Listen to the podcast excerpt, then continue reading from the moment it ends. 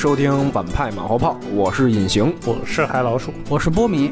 今天呢，咱们还是继续围绕着奥斯卡这个主题，主要跟大家聊两个内容，一个是说奥斯卡的这个最佳外语片，还有一个是最佳纪录长片啊，这两项。当然我呢，基本上是没看的，也是有一部正在看啊。为什么说正在看？一会儿再解释。我主要今天是控个场，完了咱们先聊一下五部外语片，先从海老鼠开始吧。你先给大家说一说，你觉得最好的一部影片是什么？怎么说呢？今年的剧情片啊，整个奥斯卡的，在我看来都相当糟糕，差年不只是小年，外语片也是一样的。最好的是《地雷区》吧，《地雷区》呢，当然这个东西呢是很常见的一个关于二战刚结束的时候的丹麦的海滩上，然后一些德国的年轻的孩子做了战俘，然后要去清理他们之前也不一定是他们埋下的地雷，然后死了不少小孩吧。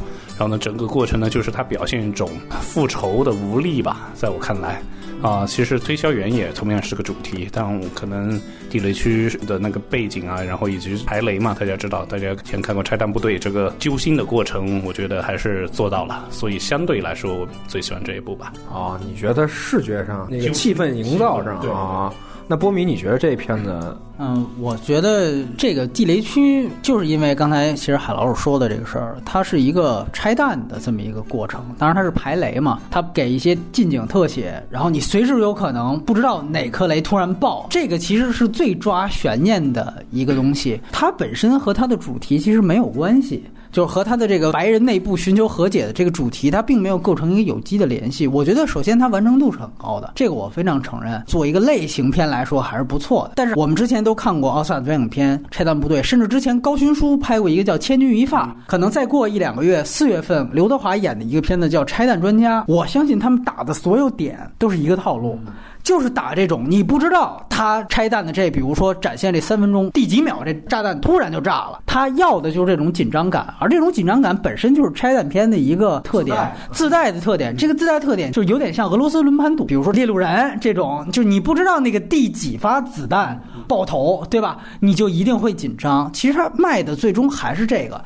那我觉得他可能相对来说也比较套路，而且我们都知道，在奥斯卡外语片环节，一向是二战电影是大户，像去年不就是《索尔之子》吗？所以说，像今年其实这个片子还是一个二战题材，只是它是刚刚二战结束。这个战俘故意不给他放回去啊，就让他去排。其实排的也是二战里面德军布下来的雷嘛。而且这里我就剧透了，因为出资源都快一年了，就是他最后那个大团圆的结局，把这几个孩子最终成功的放回去。这个让我觉得其实是有点狗血，就是你还是最后有一个和解。如果说你比如最后把他们拉到边境，首先就是一个良心发现的这么一个丹麦人，这本身就让我觉得就已经挺大高尚人格了。其次，哎，一声令下，把这几个孩子违抗着军令给放到这个德国里面。如果说最后他们奔跑的那个背影突然来几声冷枪，然后当当这几个人倒下，啪一下，这一黑幕。这我觉得还不错。您这最后好家伙一跑跑回去了，完了之后配乐就起范儿了，哎，那意思就是明天会更好了。就这让我觉得实在是有点太超现实，就还是一个以一个现代的视角。人好，主要还觉得另外一个问题是我我我特别想说的一点就是，他为了。给这几个孩子就是赋予更多的同情，他其实只是从战后开始讲。那战争之前，这几个孩子他们真正作为德军去侵略人家国家的这些事儿，你也没，你是故意在这影像当中你就省略了，就很简单，变成中日之间。那我觉得情感一下子就德国嘛，毕竟是当下德国是属于一个数罪到了人善被人欺这个境界的德国，我觉得挺符合欧洲当下的某种又不好的说出来的情感的。那你觉得最好的一部？是哪一部？我觉得还是伊朗的法哈蒂的推销员，我觉得是最好的推销员。首先，大家都觉得他很政治正确，就是因为现在这个川普怼穆斯林这个事情，导致了他无法参加奥斯卡。然后呢，现在大家就觉得这个片子是不是呼声一下子就高了？而且另外，我们都知道，其实这个片子在戛纳首先是主竞赛进行的放映，它的口碑远远不如法哈蒂之前声名最旺的一部《一次别离》。的确，我确实承认这个片子是不如《一次别离》的。但是，我觉得它暗含着去表达了，尤其伊朗当下的一些社会问题，它仍然跟《一次别离》的套路是一样的。我没有直接的批判，但是它通过这样一个其实悬疑感很强的，你只要看到前半小时还能继续看的话，你会马上被带入进来的这样一个悬。悬疑故事，通过这样的一个事情说一些伊朗，甚至是整个伊斯兰教国家所带来的那种固有的对于女性包括男性尊严在这方面的讨论都是非常非常深入的，而且本身和他这个悬疑故事是结合的很好的。因为可能我们要做长节目，所以我在这里面不去深聊。我觉得确实比一次别离的完成度跟节奏上可能确实是有欠缺。但是在今年，我同意刚才海老师说的一点，就是整个的这五部都不太好的这样的一个局面下，我觉得它算是我觉得最好的一部。矬子里拔将军，如果最后是这一部能够爆冷吧，别管凭借什么原因拿到这个奖，我觉得是。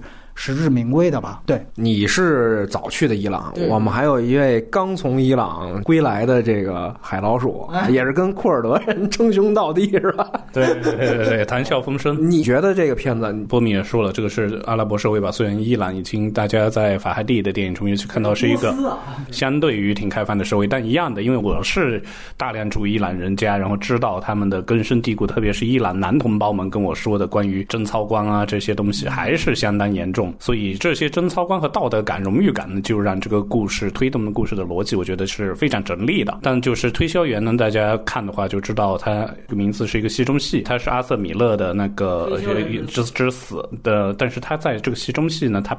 没有任何互文的作用，所以我觉得这个是比较弱的一方面。当然，可你可以说导演也不想要，他只是表现一个伊朗的艺术人群啊，反正就是德黑兰的中产的一种困境。所以我是觉得这个同理心该怎么产生呢？如果是这个女主角，我们只是看法哈蒂所认识的，如果真是换成了那个你自己或者你身边的人，你们会有相同的处理方法吗？因为这个刚才我也说了，和地雷区一样，它是关于复仇以及。复仇得不到快感，甚至是给自己带来更多痛苦的一个故事吧。所以你觉得这两个片子主题上没有高下之分，但是那个气氛等等就是更胜一些，是这意思吧？那咱们现在是不是可以转入一下开喷的，看看你们对哪一部怨气比较大？这回波米先来。最差的肯定是澳大利亚那部《禁忌之恋》，也是这里面最没名气的一部。这个电影其实是之前在去年的北京电影节就有放映。首先，它是讲的一个土著，呃，马努阿图。原住民里边发生的一个殉情事件，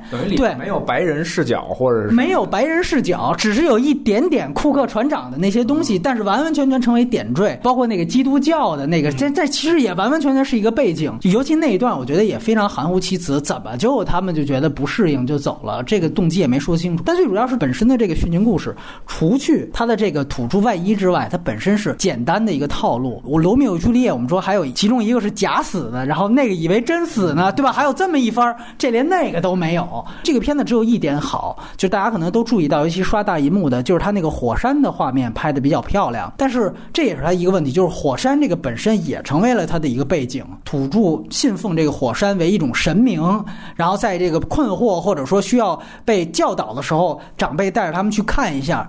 但是就是这么一个契机，去展现一下这火山和这个相关画面多么美，然后就完了。整个这个故事最后跟这个火山的美也没什么太大关系。等于这就是一异域风光纯爱片是吗？你这意思？呃，我个人觉得他想探讨的那些东西其实都比较浅。我们之前聊《院线外十佳》的时候说过一个《蛇之拥抱》，那个是真正与现代文明有交集的。我觉得这里面我看到一种假装，是一个纯原住民视角。我不讲这个，但是你其实假装不了这个事情。那你。假装你最后你只能拍一个简单的以现代视角带着的一个殉情故事，但是我想说的另外一个，我觉得算是有一点小延伸啊，就是你看上一部拿到奥斯卡进入到奥斯卡九强名单的华语片，在一代宗师之前是《赛德克巴莱》，你看那一部也是打着这个原住民的这样的一个特点，就是奥斯卡最佳外语片。刚才其实说的一个潜规则，它还有题材就是二战，还有另外一个潜规则就是各地的原住民题材。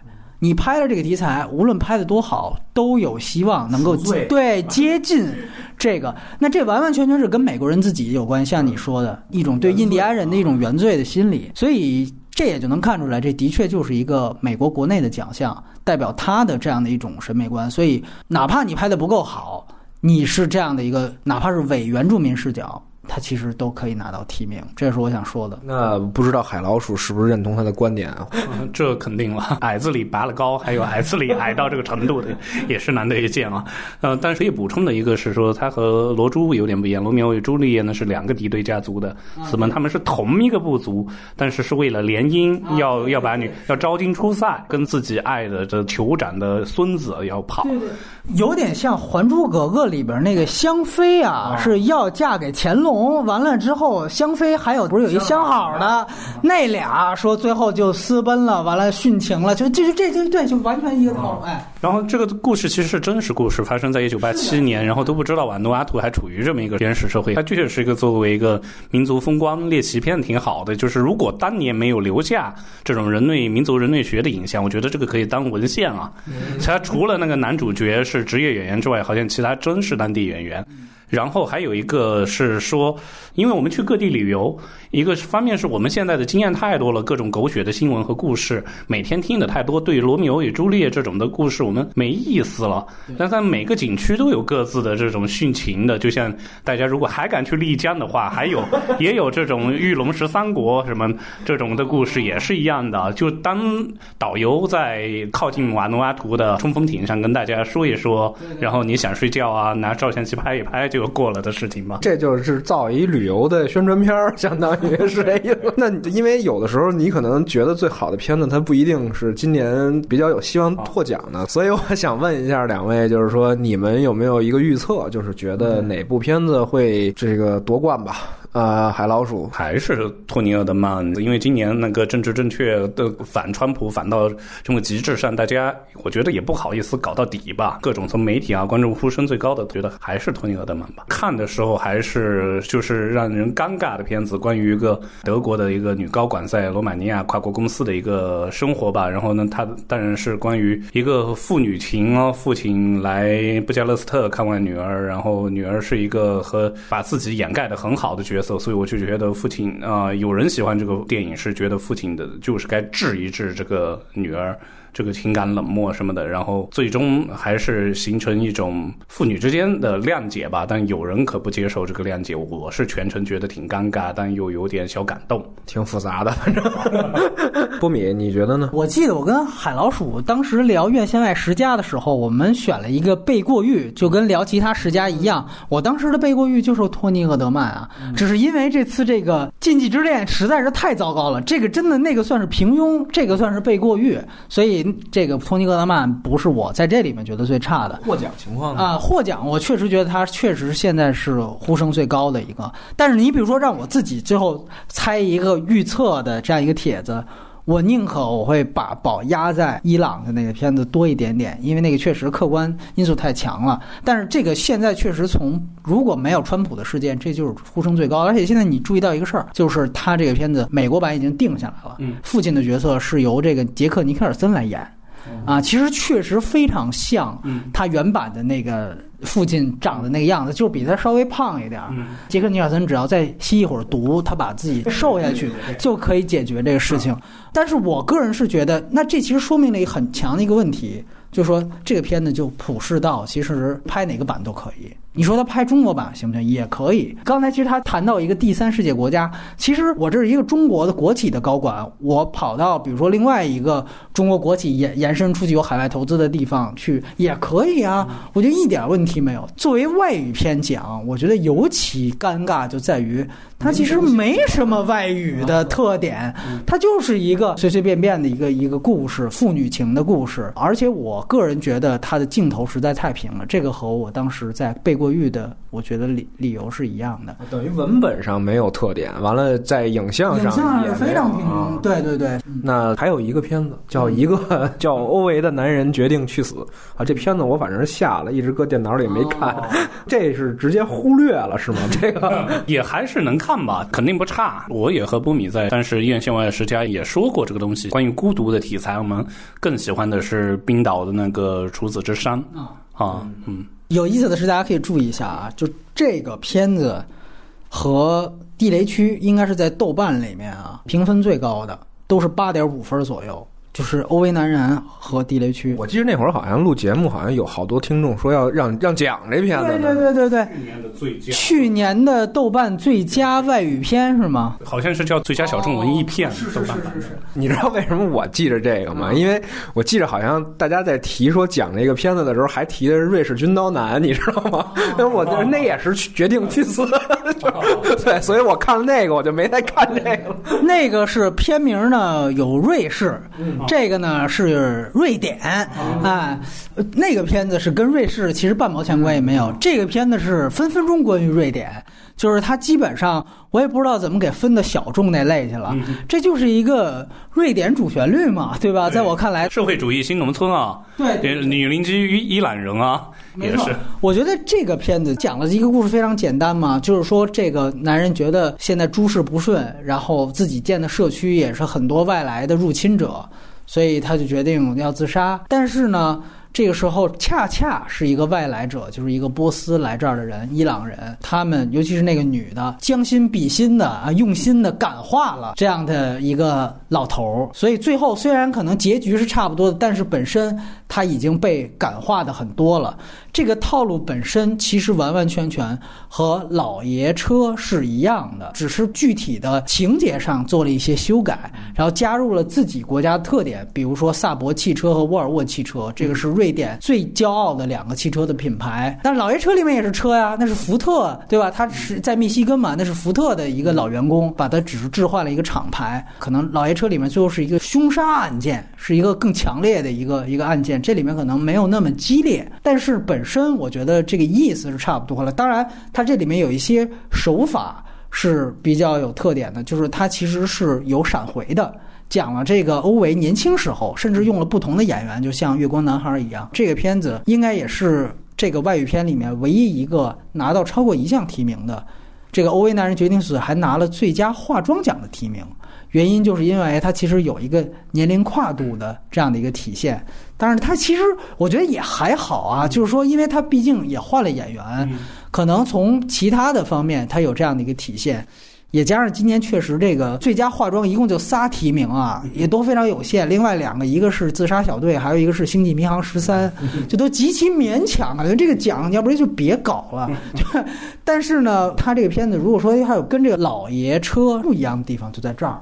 就他还有一些回溯，包括他跟他自己原来父亲的这样的一个父子关系的直接的建立。就是如果说托尼·厄德曼不够这个外语的话，不够具有当地电影特色的话，这个就完全另外一个极端，就是太有当地特色了。就是哪怕就是用沃尔沃呀，包括他现在最引以为傲的这种社区制度。其实社区制度本身，它最后的一个文化背景就是北欧的高福利，其实就是社会主义本身的一个根基的基础。所以，他其实在讨论这个根基会不会因为中东来的大事移民会被动摇吗？会被摧毁吗？这显然是很多现在欧洲人，尤其北欧人的一个怀疑态度。那这个片子显然很正正确，他告诉你，不仅不会被摧毁，而且还会巩固。那出现的这些问题，其实恰恰源于我们这些人自己的内心。他最后其实讲了这样的一个主题，那这个主题其实是站在一个更高层面上是非常主旋律的。就是非常瑞典的这种圣母的提倡的这种主义，所以当当然它本身的类型的完成度跟丹麦的这个地雷区也是一样的。今年其实很有意思，等于两部都来自北欧的片子都提名了。呃，冰岛那部也不错，感觉去年好像是北欧电影的一个大爆发一样。但其实我们想到瑞典，可能就知道这些高福利，然后沃尔沃。它就展现的高福利，沃尔沃，这本身也都能看出它的用意在。哎，算计这个词，对对对对，某种程度上吧。而且确实，这个模板本身它跟老爷车太像了，就跟我觉得老炮儿也就那么回事儿。你有前面一个固定的模板在前。海老鼠还有什么补充吗？就关于这个外语片这一块儿，一个是说它当然北欧的一直高质量啊，那当然也是一个电影，特别是丹麦从来少不了啊，每年都能产出高质量影片。那瑞典去年的那个假期，那个关于雪崩的，那也是多不错。就是今年虽然电影难看，但我觉得还是你要挑的话，还是怎么有一些以前我们被忽略的，可能是这么多年我们没见过俄国电影，确实去年也没关注。然后再加上去年这么多好口碑的韩国片，就都落榜了，是吗？你你有没有特别推荐的？是不是毕业会考啊都可以纳入进去？确实，可能奥斯卡有套标准吧。关于这个外语片哈，我记得去年好像咱们这儿还有小风波，差点也做了一期马后炮，就是是是咱们也。选送了一部特别有内涵的《大唐玄奘》，是吧？哦，对对对。完，结果就折戟沉沙了。对，就是一提起，就是说这几年咱们国产片的这个冲奥冲奥之路啊，也是一把辛酸泪啊。你们二位对这个有什么想法和看法？你也没看《大唐玄奘》是吧？啊，《大唐玄奘》我还真看了，那 我还真看了。那要不你待会儿聊聊，终于有大显身口的机会了，得往这儿进。哎呀，这个事儿吧。确实，当时我记得好像还是因为我们不是经常请杨超导演来做节目嘛，当时还就是包括像《长江图》啊，几个片子，还是希望说能不能申请一下，甚至也有民间呼声很高，《路边野餐》啊，那个也不是说空穴来风，因为在欧洲那个确实是口碑非常高啊。反正总之觉得选上啊，肯定都比这个有戏。《大唐玄奘》，我没记错，是我们这个耳旁风那个栏目啊。做的第一期的这个节目，当时还只有六十秒。大家如果有感兴趣，可以回复《大唐玄奘》去听一下。当时肯定也是以吐槽和骂街为主嘛，所以你让我现在想呢，嗯，还是以吐槽和骂街为主。没什么，没什么。但是我觉得啊，有一点就是说，我们最近的冲奥确实都是以政治任务为这个先，而不是以说什么片子稍微有点几率大。这个考虑，我觉得他有一点我能想得通的，就是因为我们现在选什么片子入。其实几率都非常小，哪怕你说《长江图》或者是《路边野餐》，其实你看看现在入围的这五部，你也很难去被带进去。刚才说了，《禁忌之恋》确实它从评分上什么的都很差，但其实你中国内地你哪有这种？你除非你讲一个西藏题材，我觉得那有戏。哎，或者香妃那个事儿，你能不能给他好好搞一下？就这我都是瞎出主意，但确实你必须得有这种少数民族风情这种猎奇才行。长城的英语比例太大，它是不。能参与外语片的这事儿弄的，你说说，真是亏。第二就是长城是美资占大头也不行，就是它外语片是有很强的限制的。今年来讲，《大唐玄奘》我们都看到一点，就是这个中印在前两年莫迪跟习主席互访，那么不仅造就了这一批的这种“一带一路”式的电影，而且呢，票房上现在也是非常有斩获。春节档最高的不就是《功夫瑜伽》？然后对吧？包括大闹天竺，其实也是，虽然口碑很烂，在奖项上也要有所体现呀。所以说选的就是这个大唐玄奘，本质上它还是《西游记》的一个翻版。那它背后其实也是一带一路战略的一个体现。也就是说，在现在以这样的一个情况下，就是反正选谁都没戏，不如我选一个政治最正确的，让上面一听最挑不出毛病的，我去。所以说，这就是一个大唐玄奘的结果。之前一年我记得是菲利普弥勒的那个夜莺嘛，那个可能是不是领导就不太高兴？你最后选半天，怎么选一法国人导的片子？虽然说李保田演的吧，对吧？那今年干脆咱们矫枉过正，咱来一个最根红苗正的。所以说我估计你要说明年的话，咱们看看，比如说《建军大业 》。哎，《战狼二》这种，我觉得，哎，包括《湄公河行动》，出去扬我国威，我觉得也不失为一种选择。对对对。哎，海老鼠呢？看过《大唐玄奘》，你也跟玄奘差不多的路径啊。玄奘归来，这个啊，那肯定没看过，但就是觉得我我不知道这些世界上除了美国之外的其他国家，冲奥他们是不是都有这么一个考量政治任务，扬我国威的，或者是至少展现民族特色。从此以后呢，这个啊外语片呢，大家就当这么一回事吧，就当看。你说崔小远怎么能是扬伊朗国威呢？对吧？对吧？嗯，对，那就后来我想了一下，外语片那这这难道真的很鸡肋吗？一下这些年也还是有《绝美之城》这种高度艺术化的片子，所以也不好说，就是看每个国家对这个的事事情的重视程度吧。我觉得，因为我是看这片子，其实就是因为当时说是咱们是不是做一期马后炮？但是你这看之前，你这已经给我这儿狂轰滥炸一般。我看完我没觉得说那么不堪啊，但是呢，确实有一个问题，就是说，你说这个玄奘这片子吧，它本身它就大顺拐，你知道吗？没有什么一波三折。完了，其实它还跟《长江总队》这个有点意思，就是一路上 讲修行，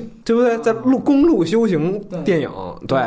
但是它就是说，你说深奥让我接受不了的一点，就是它确实是太没民族特性了。它的影像上面就是完全丧失了这个，就是拿一个魔幻片的那，或者说是普通的一个三流电影的那种那种质感，就拍了一个玄奘这故事，中间也没什么过程，一流水账就过去了。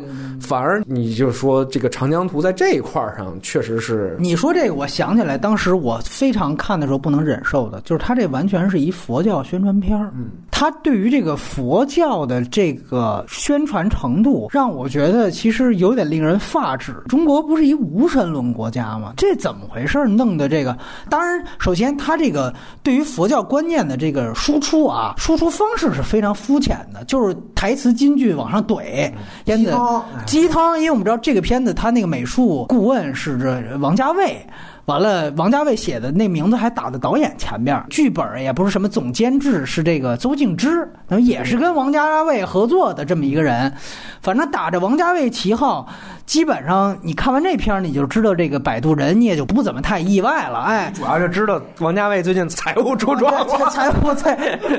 反正刚才说的是艺术不达标，其实从本质的你的输出的意识形态也是蛮拧的。你还有什么补充的吗？啊啊，我还没有什么补充的了。啊，破鼓就不万人锤了。那咱们是不是可以开始下一个环节？好，好，呃，好，那咱们现在就聊一聊这个纪录片。纪录片的话，好像最近给我印象的还是那年那小糖人儿啊。对，后边就没什么太多有印象的了。在聊纪录长片之前呢，还得跟大家说一下，就是因为实际上是有五部电影，但是其中有一部《我不是你的黑鬼》这部片子呢，现在其实还没有资源啊，所以这部片。子可能得等到奥斯卡之后才会找到资源。好像这个片子好像在 IMDB 上还闹了风波，是吗？对，这个片子其实刚才说到资源，我我自己是找到了，但好像要信用卡注册，我注册了之后，它也怎么登入不进去，所以放弃。可能说在我们之前豆瓣刷分被人民日报抨击之后呢，这个片子也出现了美国的这个版本，就是 IMDB 为有人在 IMDB 上恶意要么刷高分，要么刷低分，百分之三十六点一的。观众突然莫名其妙的答出了满分，然后有百分之四十四点七的对抗性的打出了一分，然后所以这就导致了 M D B 把留言板把它关闭掉了。美国媒体也该撰文抨击一下这回事了。这有点像那个是马尔科姆 X 的伊斯兰国大战三 K 党的那么一种。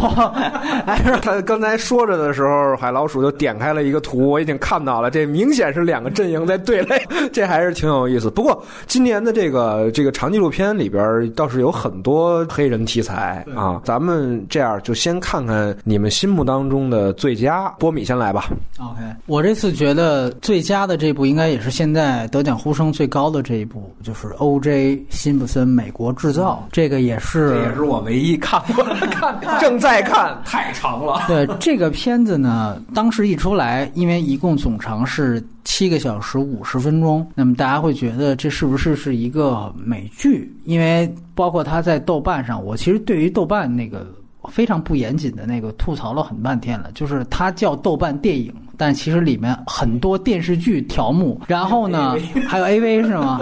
我就不想说什么了。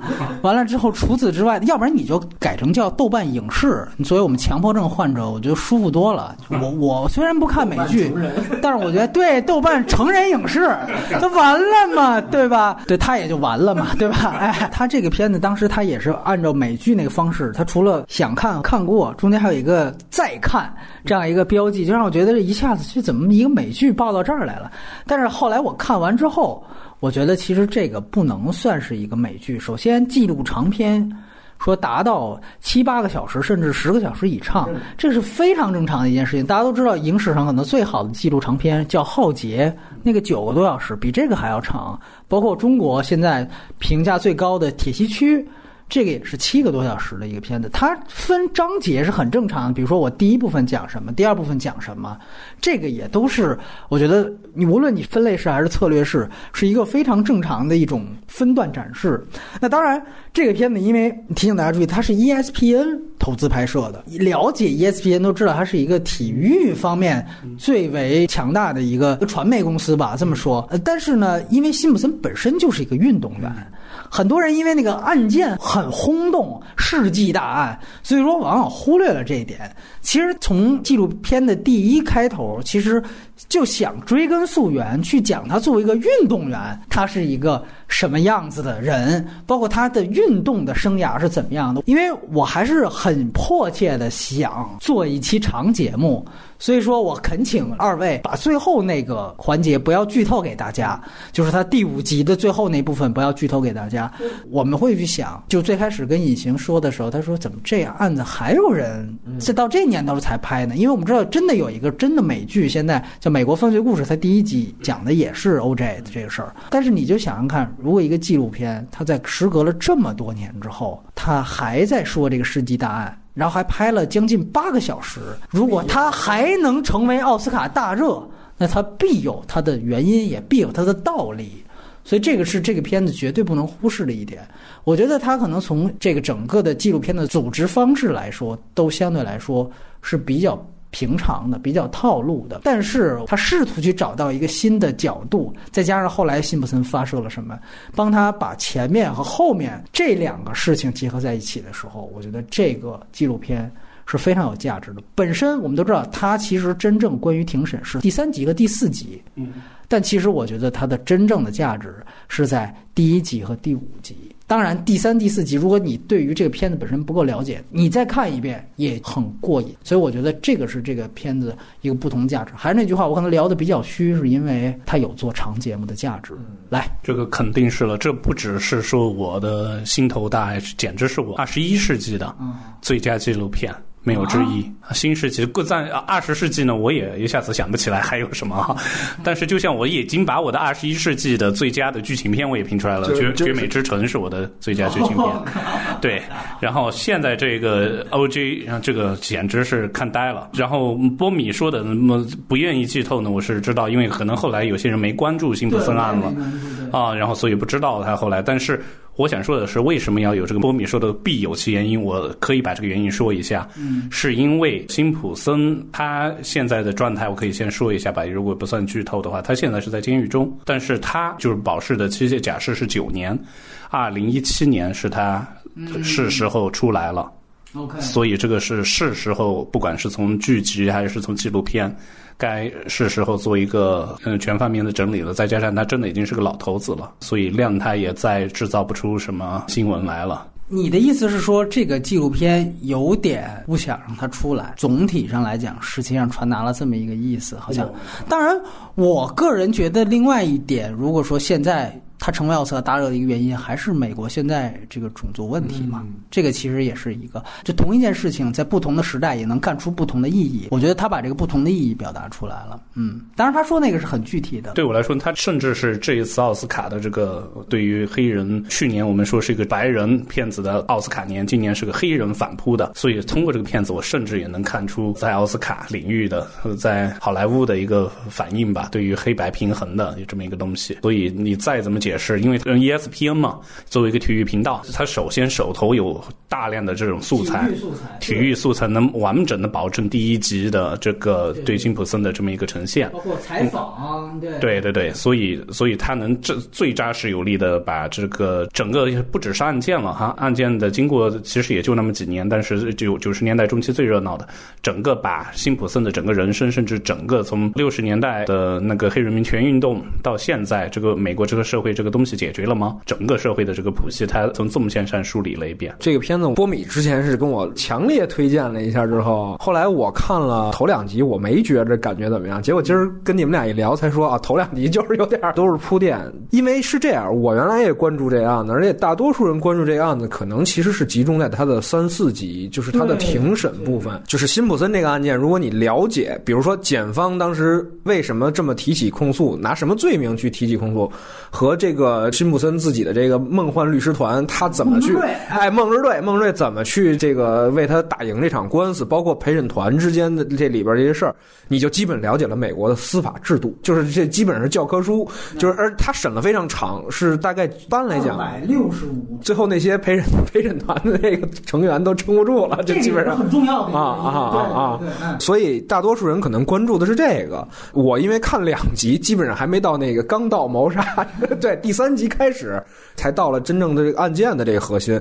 就是我看的时候，我有一个感官，我也不知道你们最后说的这个谜底是什么啊？呃，因为去年是报了新的新闻，但是你看他前两集，你就知道他是加进了好多社会性的那个东西。因为正好美剧我也看过两集，就是他那个刚开对故事，对，就是美国犯罪故事，刚开头就是那场黑人暴动，就是那个黑人司机被打的那个画面，就是原始记录。他在大量的讲述这个问题，就是在黑白对立的这个阵营当中，像 OJ 这个人他的一个成功和他的转变，我觉得确实他的意义也在这块儿比较多一点。但是更多的还是看完了再说。那下面咱们直接进入开喷。海老鼠，你觉得这里边最次的？嗯，因为我不是你的黑鬼，没看过，所以当然纳入不了。然后我是觉得都不次。我这个可以先说一下，相比剧情片呢，这个纪录片相当了不起。这一年的相对来说，非要矮子里再踩一下的呢，是因为辛普森把这些都说了。第十三修正案，你把它丢到辛普森里面，它也就是一个片段。所以我就觉得，相对来说是第十三修正案来说，对我比较枯燥一点吧。讲述的是除了罪犯，然后人人都有自由，但是在这个前提下呢，就是在美国当时就是以打击贩毒呃为名，占世界百分之五的人口，监狱里关押了占世界百分之二十五的囚犯，这其中绝大部分当然是黑人。但是我们可以说，但当然黑人贩毒问题是最严重，它毕竟贫穷带来的这些问题嘛。但是呢，作者就是抓住这么一点，就把指向性就是说，美国的政策从来都是打压。黑人第十三修正案本来从司法解释上应该不是针对黑人的这么一个东西，硬生生的扯到了就是对黑人的歧视问题上来。等于你是觉得今年的这个片子还是有点陈词滥调，是吗？虽然质量很高，但是质量很高。这个东西呢是属于这个样，因为这五部纪录片除了意大利的海上火焰、直击这个难民问题是一个跟着的记录，其他都是整理材料。但整理材料的本事也太高了，像一批最优秀的调查记者去收集整理。的这些材料，包括三部黑人题材的纪录片，们都看出是这样。但是我是觉得有了一个 O.J. 辛普森，其他两部存在的必要就少了很多。明白了。那波米，首先第十三修正案，它这个意思先跟大家解释一下，就大概的意思是说，美国其实是倡导人人的权利都是一样的，但是罪犯的权利。应该得到极大的限制。按照中国的语境，通俗的说，有点像咱们的剥夺政治权利。第十三修正案第一款，在合众国境内受合众国管辖的任何地方，奴隶制和强制劳役都不得存在。但作为对于依法判罪的人的犯罪的惩罚除外。对，因为他抓住这个事儿嘛，也是作为一个策略式的。我觉得策略是没问题，但是到底是我跟你说件事儿，你自己。通过这件事情的前因后果，明白了一个什么道理？还是我直接给你说一个教条？那显然是前者，一来更婉转，二来他给你留下的思考余地更大，三来他我觉得更尊重一个观众。那相对来说，第十三修正案就像它的名字一样，它就是一个教条，它怼给你一个东西，直接告诉你，黑人仍然还是在一个变相的。奴隶制当中，刚才他读的这个第十三修正案的意思就是说什么什么都是平等的，除了罪犯之外。那么这个片子它证明了一点，就是说现在美国就是想尽办法再把黑人变成罪犯，以延续。他们之前四百年以来的黑奴制度，他讲了是这样的一个事儿。我操，就首先这是一个阴谋论，他有很多特别唬人的那种大数据，比如说白人里面好像是六十七个人里面有一个人进监狱，但是黑人里面有六个就有一个进监狱，一下子咔没有任何前因就给你铺这么两个，然后给你做一个那种 PPT 是那种图，你一下觉得耸动吧？哎，这好像看看是那么回事啊？美国太黑暗了啊！这个东西，你稍微脑回路再有一点，你就觉得这是不是断章取义了？就你会通篇都有这种怀疑。我就是这样，这是它的开头。然后呢，它中间呢有一段。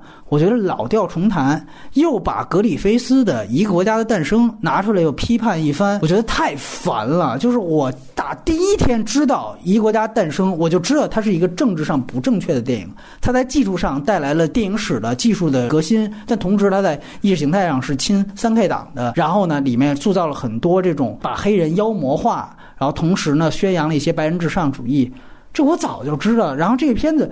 抽丝剥茧的又把它鞭尸了一遍，我很好奇。我作为一个中国人，我都知道这个片子有这么大问题。你这样一个美国的片子，你又把它讲出来，什么意义呢？如果你是给美国普通人看的话，美国哪个普通人会去看一个一百多年前的片子呢？如果你是给影迷看的话，我靠，哪个影迷不知道这个片子是有这些问题呢？我觉得非常非常奇怪。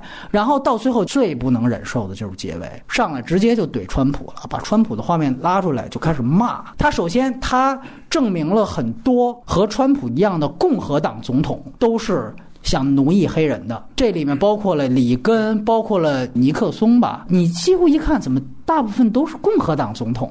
哎，你这个遴选总统，这个党派也太一致了吧？然后最后大 boss 出现了，把川普的画面拉出来批判一番，搞个大新闻，真的太无聊了。还是那句话，我对种族问题不太感兴趣，我更多看的是你的素材组织方式。如果你是这样的硬怼给我这样的一个洗脑东西，当之无愧最烂。是民主党中央宣传部，很明显的又又站错队了。这一次拿着大家党费。这今年可以看见最新的这几集美剧啊，都是站错了，总统都是女总统，包括《国土安全》第六季来不及补了，后来弥补不了了。对，就押宝押错了，所以你这方面你就不如学学韩国，人家是快拍上马，你知道吧？等着新闻出了，快拍上马，你别瞎押去。咱们这儿有点像，就是黄宏那几个项目，感觉就要勒令停止的那种感觉，也是也是挺有意思啊。那那行，刚才你们俩聊的主要都围绕这三部黑人的这个，在聊了很多。那两部呢，就是海老鼠。今年的纪录片呢，都像是一篇篇那种嘛好看又耐读的新闻特稿。我们看到有关于特殊个体的传记，然后难民题材，那就是意大利这个海上火焰，我还是挺喜欢的。这个导演当然就是罗西。嗯，他以前他简直是欧洲三大，就差一个金棕榈了。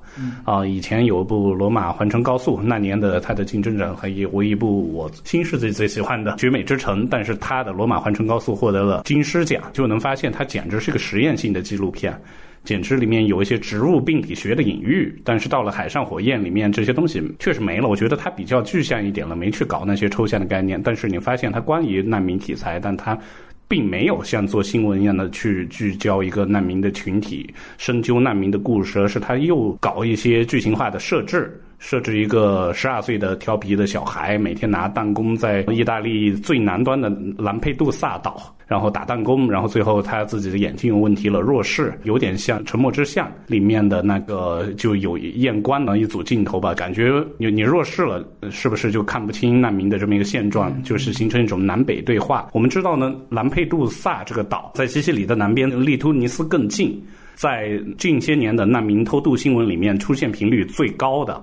因为经常都是整船的呃翻了，然后死很多北非或者是跟撒哈拉以南的这些难民，就是葬身地中海，然后实现不了他们到欧洲的梦想。然后在这个过程中，我们发现的这个纪录片呢，它这个剧组罗西的这个拍摄人员有三次跟随这个海岸警卫队出海，他其实是一次比一次的靠近那个难民，但是他其实都没有去讲任何一个难民的故事。我不知道他是不是自己有没有这个心思去说这个，但我看来呢，罗西是一个散。散文作家，所以他是以一种很散文的笔调来书写难民题材，他不给你呈现任何个体悲剧或者是群体悲剧。嗯，对，因为这个片子我是在柏林看的，当时我还记得，然后我也问了杨超导演，呃，他们都看了这一部，他们对于一些得奖的这个其他的片子有一点点争议，但是都觉得这个片子是非常好的，就觉得他拿其实没什么问题。我觉得首先这个片子你给我。已经隔了一年了，整整整一年。我现在再去想，我感觉最后给我印象最深的，实际上是他有几个非纪实性的镜头，它不是一个纪实风格。就像刚才海老鼠说的，这个我觉得是他在这份榜单里，或者说我们在聊去年的纪录长片的时候，我觉得他一定有一席之地的。就是说，我们一想到难民题材，就跟黑人题材哈，一定要苦大仇深。但是，就刚才他其实提到的，他通过一个小孩儿，好像弱势，其实你会发现，他其实有一些镜头，感觉就是在模仿一个弱势的，故意的模糊虚焦，包括制造一种让脸贴着这个镜头很近，包括形成一种光斑的效果。这种镜头是现在映衬在我脑海里，它有点像原来那个盲视和推拿。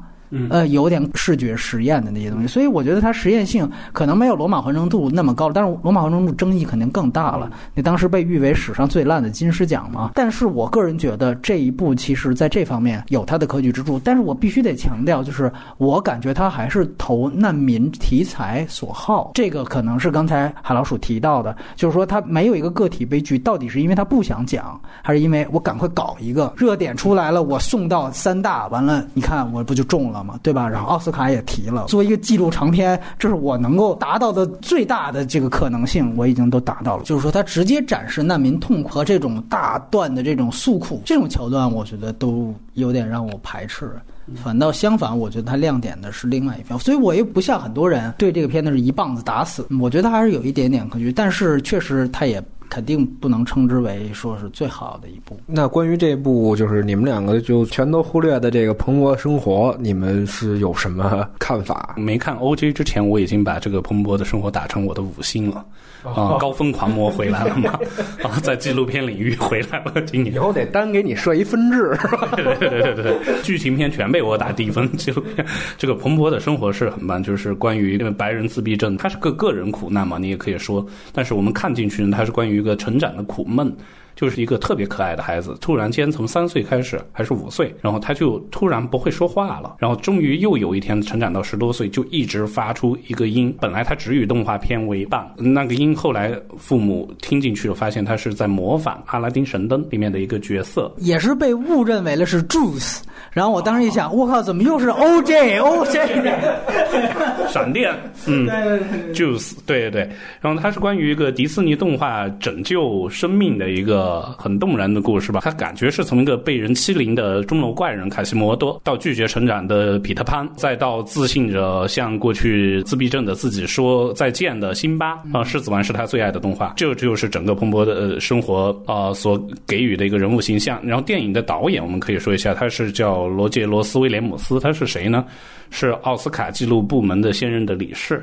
感觉他是想说一下，要以老资这种方式拍的东西，才是个标准。第一系啊，第一系。然后就是让我很羡慕的一个东西。经常看国外的一些纪录片，嗯，父母都能嗯贡献出一些素材，十六毫米、嗯八毫米以前在家庭录像，你就觉得我就在想，哇，我以后如果有谁要我做我一个纪录片，我什么都拿不出来啊。这个片子呢，确实也有一些没有记录的，或者是说这个小孩在成长过程中呢，他总在想他是这些动画片的配角的一个保。护者，但这些东西呢，它怎么展现呢？然后导演就再去制作动画的方式，就是我们看见这个纪录片里有好多动画的段落，把一些他当时留下来的画面，还有他自己的想象，把它拍了出来。那听着还是一挺有童心的片子，是啊，在宣传一些美国文化航母上面的事儿。波米呢？这个片子确实是让我觉得有一点点意外啊。首先，我作为一个迪士尼黑，我是这么理解这个片子的。就是他明着上确实是说是迪士尼动画呢拯救自闭症儿童，给迪士尼动画一次大的感觉是软广。但是其中我想，如果大家看过这片子或者一有兴趣的话，你可以注意其中有一段，这个男的他自闭症已经逐渐康复了，他找了一女朋友，他哥哥他们呀想办法说怎么着告诉他有性这回事儿，因为这个自闭症的孩子确确实实他们对于这种未知事物是非常恐惧。剧的，而且就长时间都花在怎么样去让他们变成先首先恢复正常人的交流能力，等他们恢复到交流能力，基本能独立生活，已经基本上快三十岁了。所以在这样一个情况下，你有一个女朋友，理应等于他们还没有性教育呢。说白，性教育这事儿卡住他们了，他们想怎么办？这个电影就做了很多这个迪士尼的一个混剪，就把他们里面最后接吻的这样的一个很像那个天堂电影院。啊、那么一个，然后呢，就发现呢，就是说这个接吻，因为严格的受到这个美国的分级制度影响，所以在这种级别动画片，你接吻是不能出现舌吻，所以他就讲怎么着讲这接吻，说这还是其次。真正的性生活你怎么样去表达？然后他哥哥就说了一句话，我说我也不知道，要不然我们就放那种迪士尼式黄片儿吧，就是知道吧？豆瓣成人，对，豆瓣成人影视，哎，就是因为大家想想，就是迪士尼是他跟外界交流的唯一一个桥梁，所以你要想去教给他，就在一个小孩看来这么未知的一件事情，你只能还通过他最熟悉的渠道，然后发现这个渠道却根本就没有这方面的表达。但是呢，这个纪录片在这一部分，他直接把它搪过去了，就说那个女朋友忽然跟他分手，也就是说这个事儿就一带而过了，然后就去讲他后来参加法国的那个自闭症大会什么什么的事儿了。就这个事情其实没有得到实质性解决，那这个女朋友跟你分手了，你这纪录片完了，他的人生不应该还继续呢吗？他没死啊，那他还再有一个女朋友，他还是要面临这个问题，你怎么解决的？你迪士尼，你这个动画能不能解决？这不能解决呀、所以说。从这个角度我去想啊，这是我自己的解读。我感觉这个片子其实它从另外一个角度，对于迪士尼动画有一个全新的解读含义，就是什么人最爱看迪士尼的动画呢？可能就是一些长不大的人，有自闭症倾向的人。彼得潘综合症的人或者自闭症患者，然后迪士尼的这些产物，它本身所带出来的这个特点是什么呢？就是幼年的、呃性无知的，然后他其实有这样的一层，包括里面他其实也采了很多心理医生，他的心理医生，他就是说，我们必须让他明白，但是又非常困难一件，就是说，我要告诉他。生活不是迪士尼动画片的剧本，其实某种程度上也是在说迪士尼动画片的剧本太脱离生活了。高级高级啊！真的是，开始我想，我操，这肯定就是为迪士尼。当然，这个片子从形式上，我得说一个亮点。其实这个片子拍的时间很短，素材积累时间很短，所以它只是说了很少的一部分。他就是他最近几年的生活，他前几年的生活，家庭录像带其实只有一小部分。他更多的，比如说他被校园霸凌什么的，他通过什么表现？他很理所应当、理直气壮的，他把它动画化了。这个我觉得是他这个片子一个亮点，就是时不常的他会把它动画，而这个动画又不是说我忽然要拿范儿，忽然要区别形式，因为这个片子本身就是关于动画片拯救自闭症儿童的呀，所以他理应把它动画。而且动画这有几段画的是真的挺漂亮，甚至比我看大部分迪士尼的动画片这个好感都要大。而且我觉得这里面有另外一个我觉得它挺好的地方，他讲这个自闭症患者最关注的是迪士尼的，其实都不是配角，是路人甲。就比如说。他喜欢《狮子王》里边给两代呃王祈福的那狒狒狒狒，然后呢，好像还喜欢《阿拉丁神灯》里边那个鹦鹉。反正最后他有一个集中突破心魔的一段动画展示，是把所有迪士尼动画片的这些边角料的、根本不引人注目的这些路人甲全都集中在一起。像一个路人甲复仇者联盟一样，帮助这个小孩走出阴霾。那一段确实挺感人，而且这个点子本身也是来源于小孩他自己画的东西，所以一切又不是说完完全全为了装逼，就是他很有动机，然后到那儿又挺感人的。包括他还喜欢那个《美女与野兽》里面那个会说话的烛台，就是他最后其实所有的主角都没有。然后小孩说：“我其实我自己作为一个是这些路人甲们的守护者，那最后。”也是这些路人甲们给我带来的希望，让我走出自闭症这个困境。这个他通过动画呈现出来，我觉得是非常非常好的一个亮点。只是说它有一点点那么高级黑的那种题材，对，打星条旗，发星条旗 对，那明白了。那基本上这几部的纪录片都算聊完了，必须还得再照进一下国内啊。尤其是说今年在这个奥斯卡的这个纪录片这一块有没有一些什么动静？你们二位能不能给介绍一下？因为我们知道，在这个纪录片初选的时候，有一个片子叫《海南之后》，那个片子入选了，导演叫王南福。然后那个片子的另外一个艺名叫做《流氓宴》，讲海南的校长嫖宿，也不是性侵一些幼童的一个事件。对，为了说减轻这个判罚嘛，你嫖不就就减轻了吗，对吧？当然，这个雷洋也没，但那另另外另外一回事儿啊，对，那是另外一个纪录片了，那应该拍。对，之前是在二零一六年这个时候的圣丹斯电影节先进行了放映，是有小范围的这么一个声音出现。因为我到现在也没看这个片子啊，有渠道在 Netflix 上早就有在加拿大的朋友告诉我了。反正这片子一听就不是跟呃什么中宣部要钱的，这是要命的片子。是肯定，咱们是比较难接触到的。刚才说刘曼燕，好多人可能都忘了，她的原名是叶海燕，一个我记得是当时在广西嗯工作的，然后她当时就呃校长带小学生开房的事件呢，在海南省万宁市第二小学门口的呃举牌抗议，校长开房找我放过小学生，然后她当时是算是网红吧。哦，嗯嗯。呃，刚才我说的其实也是后来叶海燕他自己发了一个这个当时初选的时候这么一个呃公众号文章，他其实整个那个片子的据了解那个整个过程也是以叶海燕去维权嗯来揭开的开房这个事儿。那咱们呢，就是去年我们也知道，一年都是南海之后。对吧？海南之后可能就不太就关注，这个确实是期待以后能从任何渠道看到这个事儿吧。嗯，我想了解的就是说，一般来讲，像奥斯卡这样的这种纪录片，它的一个趋向和口味，近几年的一个趋势，大概是一什么样子的？我首先我必须得强调一个事儿，我个人觉得这个二十一世纪到现在，我看过的最好的记录长片是《杀戮演绎》（The Act of Killing）。我觉得这个是在我这儿是没有。之一的 OJ，我看完好像再兴奋，我觉得它跟《杀戮演绎》根本不在一个档次。那个片子确实是重新定义了纪录片。当然，我为什么提那个片子，是因为你刚才提的这个问题，我就想说，他当时是输给了艾米，这个就是奥斯卡最近的一个趋势。这个趋势让我觉得非常非常的可笑，或者说，这个正是奥斯卡被很多人不待见的一个原因。原因就在于它其实是有上限的。它，我觉得更多的是希望去。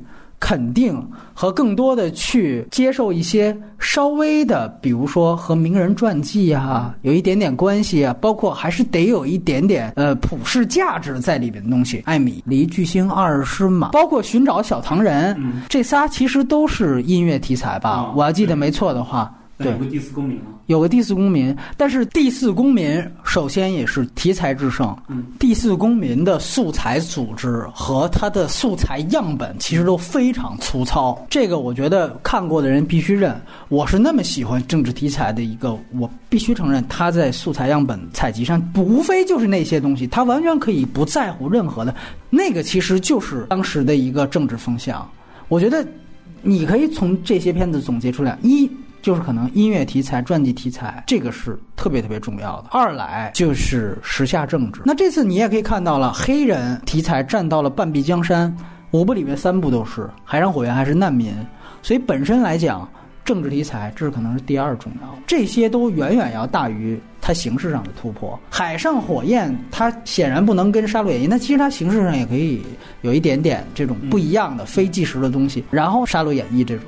虽然他的也是有政治题材，但那是五十年前印尼的一个事儿，好多美国人不知道，所以当然不如艾米这种，对吧？所以我觉得这是他的一个很跟外语片一样，它有它的潜规则。因因为我之所以提这个问题，也是就是虽然没关注，但也知道今年奥斯卡的这个小料。再一看这三部黑人电影，所以我就想是不是有这个问题？那。海老鼠，你来跟我们谈一谈，就是说，呃，美国今年的这种情况，包括对于这个奥斯卡的一些影响。你要说什么美国的这个情况，那当然是反扑川普，是好莱坞仅限于在洛杉矶这这边吧。嗯，对对对对对。但全世界的这纪录片呢，大家的制作者的兴趣呢，当然是非常迥异的。所以我会说，相比剧情片呢，剧。纪录片不会太受一种单一的口味或者是单一的市场需要去限制，但这些年的啊奥斯卡纪录片呢，很多时候看的我其实不爽。我说过好多次，我不喜欢那种单方面指控性的纪录片，像我觉得《坚守自盗》也是，《海豚湾》也是，啊，都是这种。所以丢出一个一下子 OJ 这种，我就觉得好尴尬，看的你就觉得什么都在理，这个无解了。这种东西是我最喜欢的情绪。包括像《寻找小唐人》，是我又有一年我去孟菲斯。然后和一个音乐制作人说起来，然后他自己挺喜欢的，我说了，我寻找小弹人，我觉得这也太算计了，也太精心设置一些东西了。然后他自己也才想起来，他说，包括这个罗德里格斯这位歌手，他只是在美国的销声灭迹了，但是他不止在南非，他在澳大利亚同面专辑大卖，他根本不是就被设置成什么赵雷赵雷，对对对，搞音乐的，你要说，我觉得艾米还相对相比这些音乐题材来说，我觉得安米还不错。